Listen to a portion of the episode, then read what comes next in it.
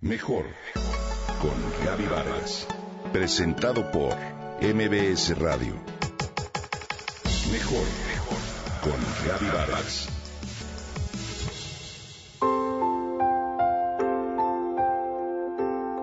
Al entrar al asilo cada mañana de miércoles, reconocí el olor peculiar y único que desde entonces guardo en mi memoria. Mi querida suegra Leonor era entonces la presidenta de las voluntarias vicentinas, gracias a lo cual podía junto con unas amigas convivir unas horas a la semana con los viejitos y aprender mucho de ellos. Lo único que se nos pedía era platicarles, escucharlos, apapacharlos, lo que a simple vista sonaba muy lindo y conmovedor. Parecía tarea fácil. Sin embargo, en la ecuación pasamos por alto que para jóvenes que entre 25 y 30 años de edad, los que contábamos en esa época, lidiar con la vejez requería un valor que en lo personal estaba muy lejos de tener. Nos motivaba saber que en su mayoría se trataba de personas muy solas, muy solas, abandonadas por su familia, y era rarísimo ver que alguien las visitara.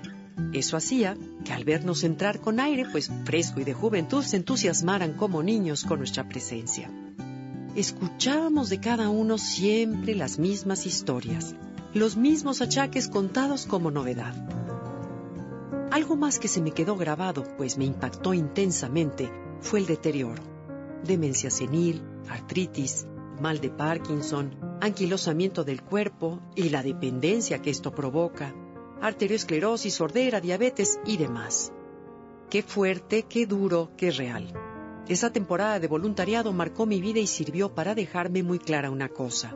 Yo no quería llegar así a la vejez y haría todo lo necesario para estar lo más sana posible.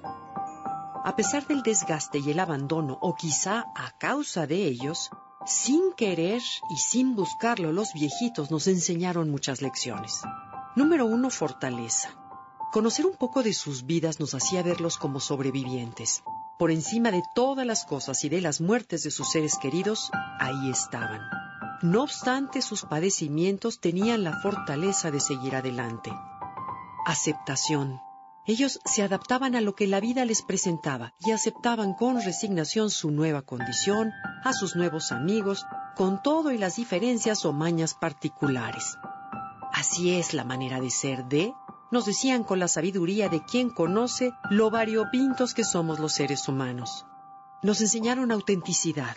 Si algo hay que aprender de ellos es la autenticidad, la libertad con la que dicen las cosas. Ellos expresaban su opinión y su sentir sobre las personas o situaciones, bueno, sin importarles lo que los otros pensaban. Nos enseñaron paciencia. La gente mayor tiene mucha más paciencia que los jóvenes. Es experta en esperar, en escuchar. Han esperado toda su vida. Otra cosa fue la importancia de las historias. Su vida se sostenía materialmente por las historias. Vivían de sus recuerdos de infancia, del amor de su vida, de sus amigos, travesuras, en fin. Vivían gracias a esos recuerdos que los sacaban por un momento de su dolor. Y como decía mi padre, hay que crear momentos buenos porque los malos llegan solos. Y por último nos enseñaron gratitud. Los viejitos agradecían todo. Estar vivos, comer, que fuéramos a verlos aunque fuera un ratito a la semana, tener un techo y una cama donde dormir. Los amigos expresaban gratitud hacia la vida. Esa experiencia me enseñó a apreciar y agradecer la independencia de moverme, comer e incluso bañarme. Agradecí tener una familia a la que le importo y que me importa. Agradecí tener el privilegio de ser quien estaba sentada en la otra silla, con todos los años por delante y con la conciencia de hacer lo que estuviera en mis manos para llegar a la vejez lo más sana posible.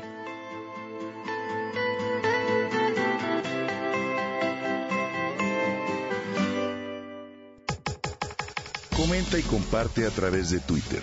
Gaby-Vargas. Gaby-Vargas. Mejor con Gaby Vargas. Presentado por MBS Radio.